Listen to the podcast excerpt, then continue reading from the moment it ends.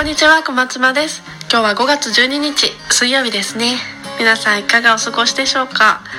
私はというとようやく赤ちゃんが熱が下がりました。パチパチ。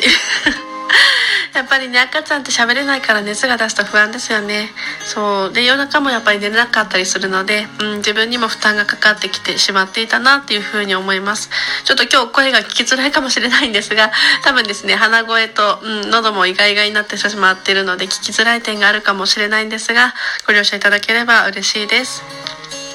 えっとですね今日は世界は自分が見たいようにしか見えてないんだよというお話をしたいなというふうに思います。これはですね確かうんアルバート・エリスさんという方ですね。そういった方があの提唱されていたんですけれども例えばですね何か店員さんとかどっか食べに行った時とかに店員さんが優しく接客してくれなかったっていうことがあると思います、うん、でそういった時に自分がどう感じるか例えばここの接客が悪いみたいな、ね、イライラするとかいうふうに感じることもあるかもしれません。とかあとは夫に話しかけた話を聞いてくれなくてイライラするとか。分かってくれないからイライラするっていうことがありますよね。うん、でそういった時にですねまず物事をすぐ感情に結びつけるんではなくてそこにワンクッションを挟むことであの世界が変わってくるよっていうことなんですよね。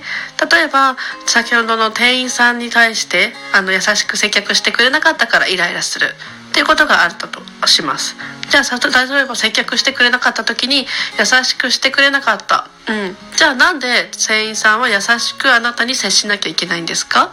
っていうところを考えましょうみたいな。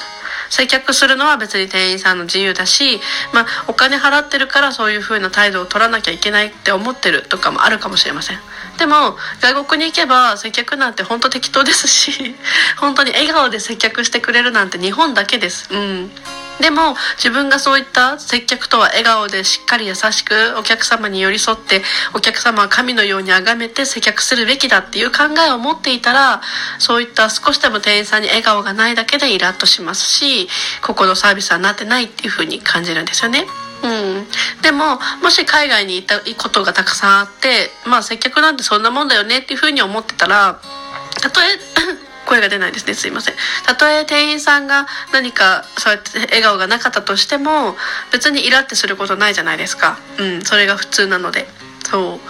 で夫夫とかに対しても例えば夫に話して共感してくれなかったからイライラするとか話を聞いてくれなかったからイライラするってあると思います。うん。私はすごくこれが強かったですね。そう。でも夫がなんであなたの話を優しく共感しながら聞かなきゃいけないんですか？っていうところを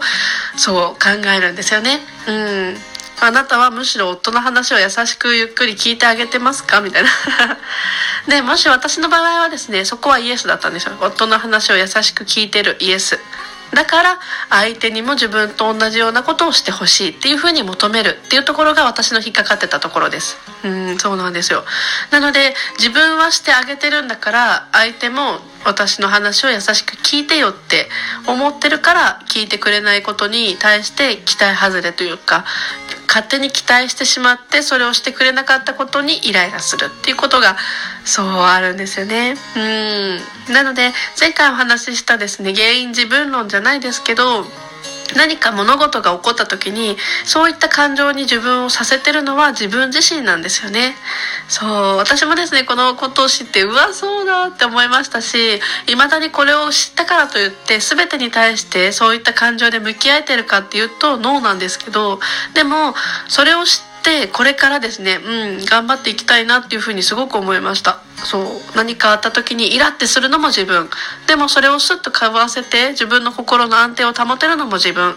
どっちが自分にとってメリットがでかいかなっていうふうに考えた時に確実に後者だったんですよね。うん。何かあった時にイラってして落ち込んでとかそうなったらもうしばらく本当時間を無駄にするじゃないですか。そう嫌なことがあってもあの人はなんてあんなこと言うんだろう。あっちは悪い自分は正しいみたいな。そうすごく疲れるんですよね。うん。でもそんな疲れてわざわざ真剣に考えたところで別に相手はもう自分が正しいと思ってるから相手も変わらないじゃないですか。ってなったら別に物事自体はいくら自分が悩もうが考えようがイライラしようが変わらないんですよね。うん。ったらその時間をもっと楽しいことであったりとか自分の未来を良くする方のものに変えていく方がいいんじゃないかなっていうふうに本当ここ最近ようやく気づきました。うん。なので相手に対して変わってほしいっていうのもおこがましいですし